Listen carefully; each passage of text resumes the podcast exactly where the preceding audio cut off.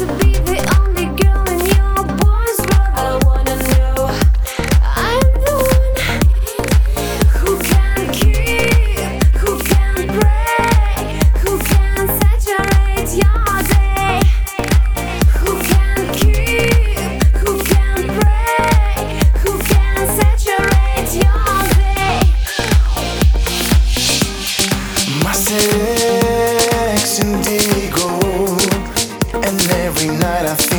I can go with you to high.